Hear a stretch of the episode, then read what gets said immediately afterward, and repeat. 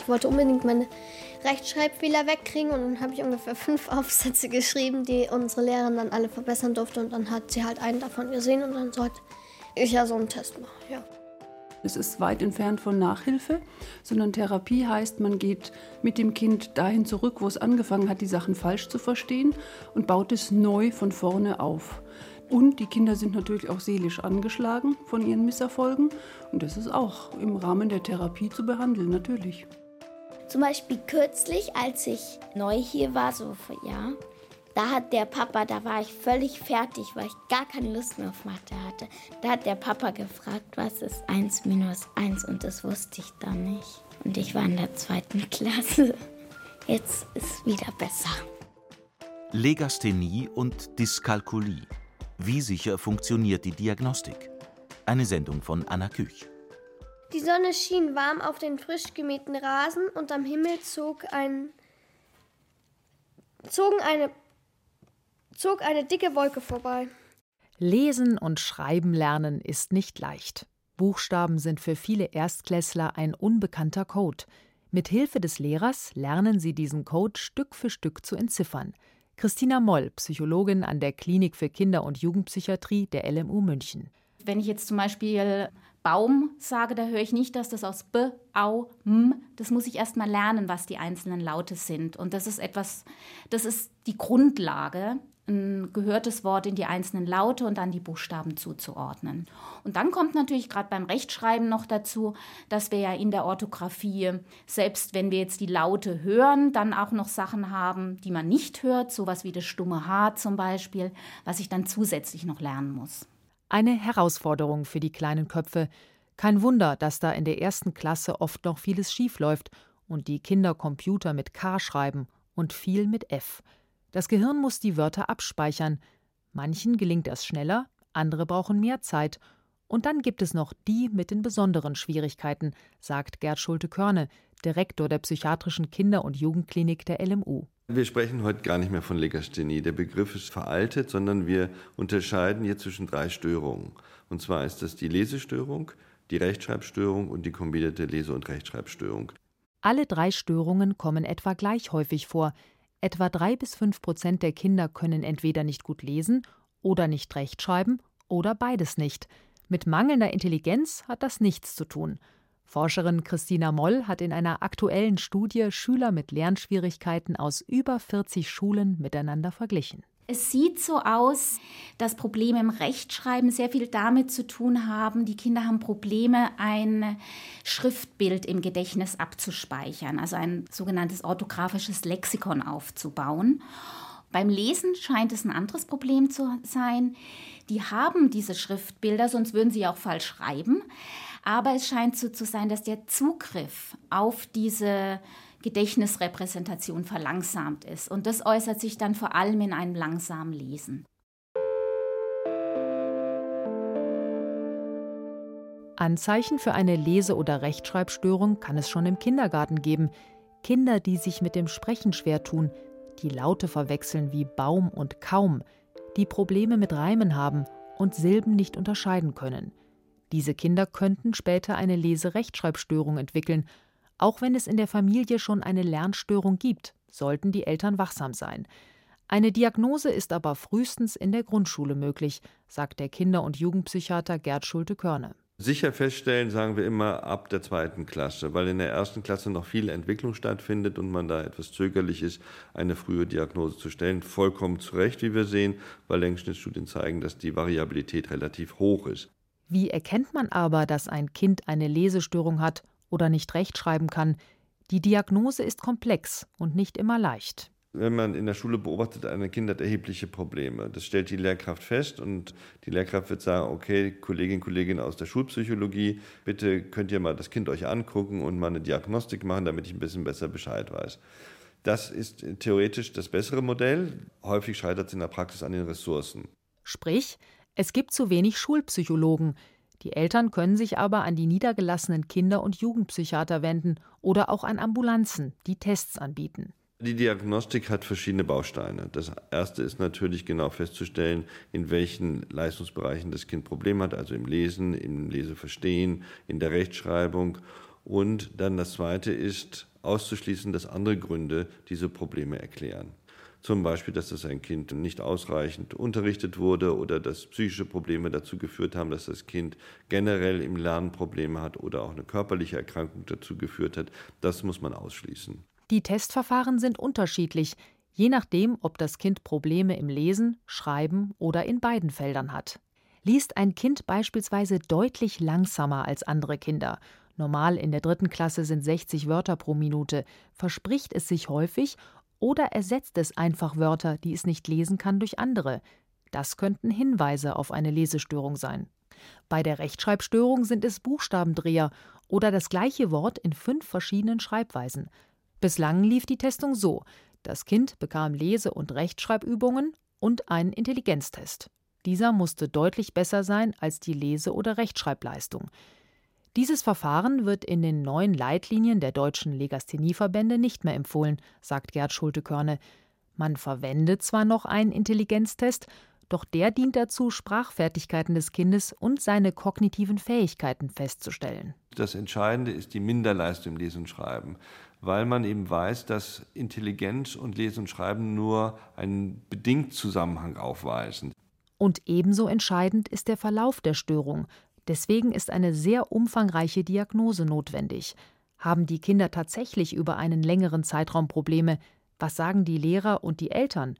Konkret müssen die Leistungen des Kindes zu den schlechtesten 16 Prozent seiner Bezugsgruppe gehören. Doch die Grauzone ist groß. Das Problem bei diesem Test ist, dass der Wert, den wir da ermitteln, ein Wert ist in einem sogenannten Konfidenz-Vertrauensintervall. Das heißt, der wahre Wert schwankt, wenn man 16 ist, schwankt der Wert zwischen 14 und 18. Ja, das heißt also, wir können eigentlich nie ganz genau sagen, wo das Kind aktuell steht.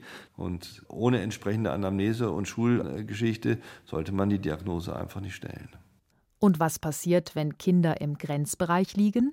Da würden wir die Eltern beraten, entsprechend würden ihnen Fördermöglichkeiten für zu Hause mitgeben, es hängt dann davon ab, was natürlich das Problem ist. Eventuell auch die Schule entsprechend beraten. Viele Schulen haben mittlerweile Lese-Rechtschreibförderkurse an der Schule einmal wöchentlich, dass das Kind vielleicht auch da teilnehmen kann. Doch das Problem bleibt. Kinder mit ausgewiesener Lese- oder Rechtschreibstörung kriegen in der Schule einen Nachteilsausgleich. Das heißt, sie bekommen mehr Zeit in Klassenarbeiten oder ihre Rechtschreibfehler werden nicht gewichtet. Das kann den Schnitt insgesamt nach oben heben. Kinder, die aber im Grenzbereich liegen, bekommen das nicht.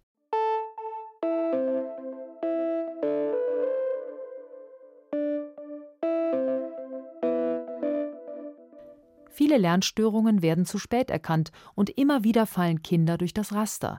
Die Klassen sind groß, die Lehrer können nicht auf jeden einzelnen Schüler eingehen. Gebildete und aufmerksame Eltern bringen ihre Kinder zum Test. Eltern aus sozial schwächeren Schichten fällt die Störung vielleicht gar nicht auf. Die außerschulische Förderung ist teuer und muss aus der eigenen Tasche bezahlt werden. Und je später man feststellt, dass ein Kind nicht lesen oder schreiben kann, desto schlechter ist das für das Kind, sagt die Psychologin Katharina Galuschka, die an vielen Grundschulklassen in München geforscht hat. Und wir wissen aus nationalen, internationalen Meta-Analysen, dass Kinder, wenn sie erstmal sehr viele Misserfolgserlebnisse in der Schule erfahren haben, ja, merken, dass andere Kinder spielend was erlernen, womit sie sich aber selber so wahnsinnig schwer tun, dass das einfach einen großen Einfluss haben kann auf die psychische Gesundheit der Kinder. Also Angststörungen, Schulangst vor allen Dingen, soziale Phobien, depressive Symptome sind bei Kindern mit Leserechtschreibstörung sehr, sehr häufig. Wie kann man eine Lese- und Rechtschreibstörung früher erkennen und schneller handeln? Das beschäftigt Katharina Galuschka. In Amerika beispielsweise werden die Kinder in den ersten Schuljahren viel genauer beobachtet und es wird überprüft, wie sich ihr Lesen und Rechtschreiben entwickelt. So kann schon bei ersten Schwierigkeiten eingegriffen werden. Aber diese Strukturen gibt es hierzulande nicht.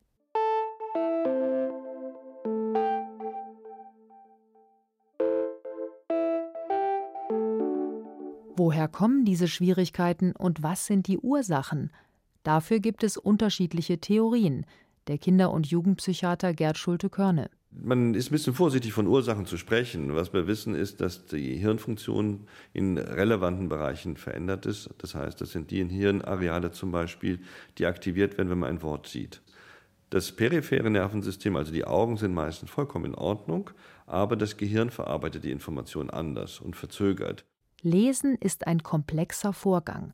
Das Auge sieht ein Wort, die Information wird an das Gehirn weitergeleitet.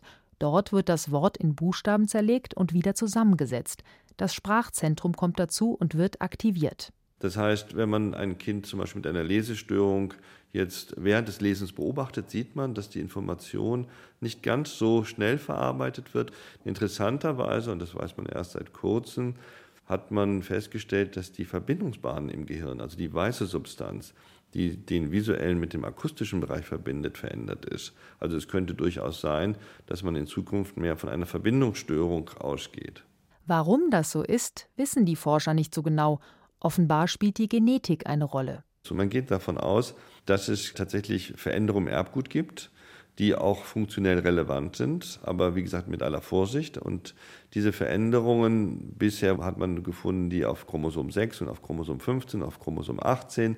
Und diese Veränderungen können zum Teil dazu führen, dass bei dem sich entwickelnden Gehirn neuronale Netzwerke, die normalerweise ausgebildet werden, nicht vollständig ausgebildet sind.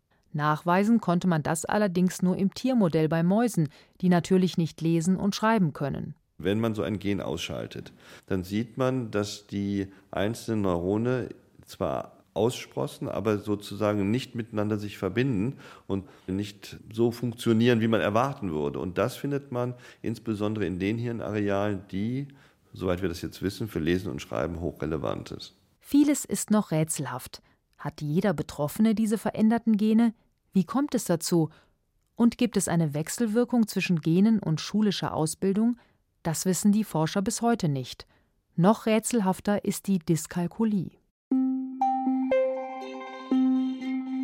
Also die Aufgabe ist 5243 und äh, minus 1457. Und weil das ja 7 minus 3, das geht, das kann man ja nicht rechnen. Die zehnjährige Resi hat eine Dyskalkulie eine Rechenschwäche. Die Grundrechenarten fallen ihr schwer. Subtrahieren, multiplizieren und dividieren. Seit einem Jahr geht sie regelmäßig in das Institut für Rechenschwäche in München. Diplompsychologin Beate Lamke übt mit ihr. Also ganz typisch ist die Verwechslung von Zahl und Reihenfolge. Das heißt, die Kinder speichern die Reihenfolge der Zahlennamen ab. Nach 4 kommt 5, nach 5 kommt 6, nach 6 kommt 7. Das heißt, sie zählen statt zu rechnen. Das bedeutet aber, dass häufig für diese Kinder die Rechnung 9 minus 2 8 ergibt. Denn sie zählen 9, 8, weil sie nicht verstanden haben, was die Zahl mit der Menge zu tun hat. Das ist so ein Klassiker. Und man kann sich vorstellen, wenn ich mit dieser Zahlvorstellung in den einstelligen Zahlen anfange und lerne dann den Zehner dazu, dann sehe ich da keine 12, sondern eine 1 und eine 2. Und bin dann zum Beispiel der Meinung, dass 49 ganz bestimmt mehr ist als 63, weil 49 hat ja dann eine 9 und eine 63 hat ja dann nur eine 3. Resi geht in die vierte Klasse. Therapeutin Beate Lamke hat mit ihr noch einmal ganz von vorne begonnen. Also woran erkenne ich denn eine schwierige Rechnung?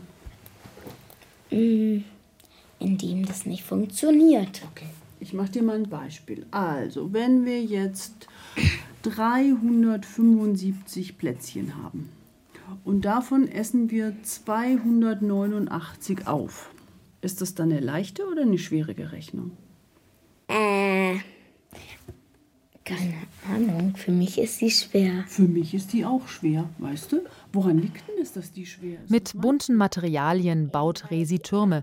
So lernt sie Mengen zu erfassen. Immer wieder sagt sie laut, wenn sie etwas nicht versteht. Nicht jedes Kind, das Probleme mit Mathe hat, hat eine Dyskalkulie. Betroffen sind wie bei der Lese- oder Rechtschreibstörung drei bis fünf Prozent der Kinder, sagt Gerd Schulte-Körne. Die Weltgesundheitsorganisation hat sie als schulische Entwicklungsstörung anerkannt. Bei der Dyskalkulie sind wir eigentlich schon in den ersten Klassen ziemlich sicher, weil die meistens sich in den Basisfertigkeiten zeigt. Und man ist insgesamt mit der Diagnosestellung sehr früh vorsichtig, aber im Gegensatz zur Leserechtschreibstörung kann man schon bis Ende der ersten Klasse ziemlich gut herausarbeiten, welche massiven Probleme ein Kind in den Rechenbereichen hat. Aber das wird immer noch zu selten gemacht. Die Dyskalkulie wird oft übersehen, auch weil es in den ersten Klassen noch keine Noten gibt. Das kann die schulische und psychische Entwicklung des Kindes sehr beeinträchtigen, sagt der Forscher. Viele haben Angst vor der Schule, fürchten sich vor Prüfungen und dem Versagen, davor, dass sie vor der Klasse bloßgestellt werden. Manchmal können Kinder ihre Schwächen aber auch lange verbergen, sagt Therapeutin Beate Lamke. Wir haben jede Menge Kinder, die haben in allen anderen Fächern Einser oder Zweier. Die sind blitzgescheit, aber haben in Mathe eben dann eine Fünf oder eine Sechs, weil sie eben das Grundgerüst überhaupt nicht verstanden haben. Und manchmal habe ich sogar das Gefühl, es erfordert enorme Intelligenz, mit diesem Nichtverstehen überhaupt irgendwelche Aufgaben zu lösen. Denn sie müssen ja bei jeder Aufgabe sich neu überlegen, worum geht es hier, was wollen die von mir, was soll ich machen. Also es ist eine irre Leistung. Diese Kinder lernen ganze Rechenoperationen auswendig und die Lehrer merken das nicht. Ich habe leider immer noch die Fälle in meiner Praxis, in denen mir im Beratungsgespräch Mütter sagen, seit der ersten Klasse weiß ich, hier stimmt was nicht. Und ich laufe zu jeder Lehrerin und jede Lehrerin sagt mir, ah, das wird schon, ach, üben Sie mal, ach, warten Sie ab. Und dann sind wir in der vierten Klasse und Sie sind zum Tester und es ist klar, dass eigentlich eben ganz wenig verstanden wurde und ganz viel nicht verstanden wurde und das Kind eine gravierende Rechenschwäche hat. Und dann sind wir in der vierten und haben die Übertrittsthematik und dann wird es einfach stressig für alle Beteiligten. Denn nach wie vor gibt es für betroffene Kinder keinen Nachteilsausgleich wie bei der Lese- und Rechtschreibstörung. Sie bekommen nicht mehr Zeit für die Rechenaufgaben. Nur in der Grundschule kann zumindest in Bayern für eine Zeit auf Noten verzichtet werden. Die Diagnose Rechenschwäche stellt der Kinder- und Jugendpsychiater. Auch hier gibt es normierte Testverfahren, welche die Leistung abfragen, aber auch das ganze Umfeld des Kindes berücksichtigen. Hat es beim Test einfach nur einen schlechten Tag oder ist die Leistung schon lange unterdurchschnittlich? Können organische Ursachen wie schlechte Augen ausgeschlossen werden? Gab es vielleicht traumatische Erlebnisse, die sich auf das Lernen auswirken? Das wird alles im Gespräch mit den Eltern und dem Kind geklärt, um sicher zu sein, dass es sich wirklich um eine Dyskalkulie handelt.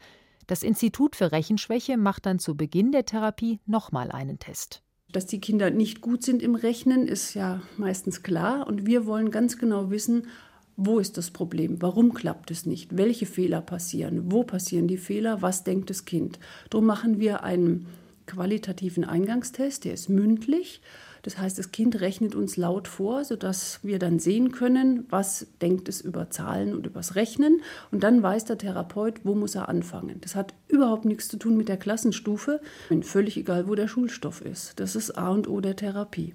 Oft dauert die Behandlung der Rechenschwäche über ein Jahr und sie ist nicht billig.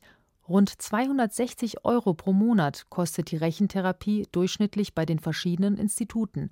Das Jugendamt übernimmt die Kosten, aber nur, wenn der Arzt feststellt, dass das Kind bereits einen psychischen Schaden davongetragen hat. Der Staat hilft also erst, wenn das Kind schon leidet. Ansonsten müssen die Eltern selbst bezahlen. Und viele Eltern machen das dann auch, damit ihr Kind durch die Schule kommt. Wieder fallen also die Kinder durch das Raster, deren Eltern sich eine außerschulische Therapie nicht leisten können. Lehrer sollen betroffene Kinder zwar fördern, aber oft bleibt bei großen Klassen dafür nicht genug Zeit. Über die Ursachen der Dyskalkulie ist bei weitem nicht so viel bekannt wie über die Ursachen der Leserechtschreibstörung. Doch scheint es so, dass auch hier im Gehirn bestimmte Verbindungen nicht so schnell laufen. Denn Rechnen ist genau wie Lesen und Schreiben ein Prozess, der in wenigen Millisekunden abläuft und an dem viele Areale beteiligt sind. Das Arbeitsgedächtnis ist beim Rechnen extrem relevant, weil ich natürlich meine Zwischenergebnisse abspeichern muss. Das heißt, da muss ich dann, wenn ich die Zahlen dann verarbeitet habe, im Arbeitsgedächtnis meinen Zwischenspeicher aktivieren, die Zahlen dort ablegen, dann bei der nächsten Rechenoperation wieder abrufen, um zum Gesamtergebnis zu kommen. Bei Kindern mit Rechenschwäche gibt es Hinweise, dass die einzelnen Schritte verzögert stattfinden. Die Forscher vermuten, dass das genetische Ursachen haben kann, dass also wie bei der Leserechtschreibstörung bestimmte Kandidatengene auf das Hirn einwirken. Bewiesen ist das nicht. Die Fähigkeit, Mengen zu erkennen, ist angeboren. Schon Babys können Anzahlen unterscheiden. Wenn ein Kind dann in der Schule anfängt zu rechnen, bilden sich, wie bei allen Lernvorgängen, neuronale Netzwerke und Verknüpfungen aus. Dyskalkulieforscher Michael von Aster von der Berliner Charité. Wir haben eine große Studie gemacht, wo wir geschaut haben, wie entwickeln sich bei Kindern mit Rechenstörungen diese neuronalen Netzwerke weiter.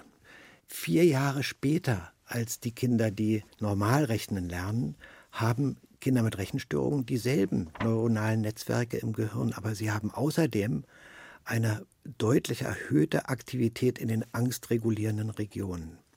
Und das ist das, was eigentlich mit dazu beiträgt, dass dieser Rückstand entsteht. Das heißt, auch das Lernumfeld spielt eine große Rolle und kann Einfluss haben. Ein Teufelskreis. Wenn Kinder Angst haben und Angst zum Beispiel vor Beschämung oder Angst zu versagen oder Angst, dass geschimpft wird oder solche Dinge, dann wird die Kraft des Motors, des Denkmotors nochmal zusätzlich eingeschränkt. Also genau das, was die Kinder brauchen, wird geschwächt durch Angst. Deshalb ist es so wichtig, und das betonen viele Neurowissenschaftler immer wieder, dass Lernen in einer möglichst angstfreien, Neugier und Entdeckerlust stimulierenden Atmosphäre geschehen muss. Die Schule hat einen großen Anteil daran, ob und wie ein Kind rechnen lernt. Davon ist auch der Mathematikdidaktiker Wolfram Meyerhöfer überzeugt. An der Universität Paderborn erforscht er, wie sich das mathematische Denken bei Kindern entwickelt. Seine These? Für mich gibt es keine Dyskalkulie. Der Begriff der Rechenschwäche setzt ja voraus, dass da irgendwas im Kopf des Kindes nicht in Ordnung ist. Und ich habe mir das Feld genauer angeschaut und habe festgestellt, dass an dieser Annahme sehr vieles nicht funktioniert und setze dagegen die Annahme, dass ein reiner Beschulungsfehler vorliegt, dass also diesen Kindern einfach nur das Rechnen nicht vernünftig beigebracht worden ist. Meyerhöfer fordert bessere didaktische Konzepte.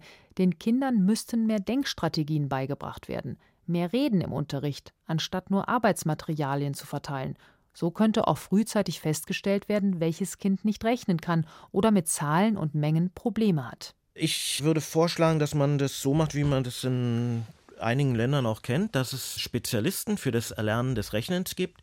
Die sind vielleicht für zwei oder drei Schulen zuständig. Und die schauen vom Beginn der ersten Klasse an, wer sind hier die Kinder, die sich nicht auf den Weg machen. Die sind einfach ab und zu im Unterricht dabei.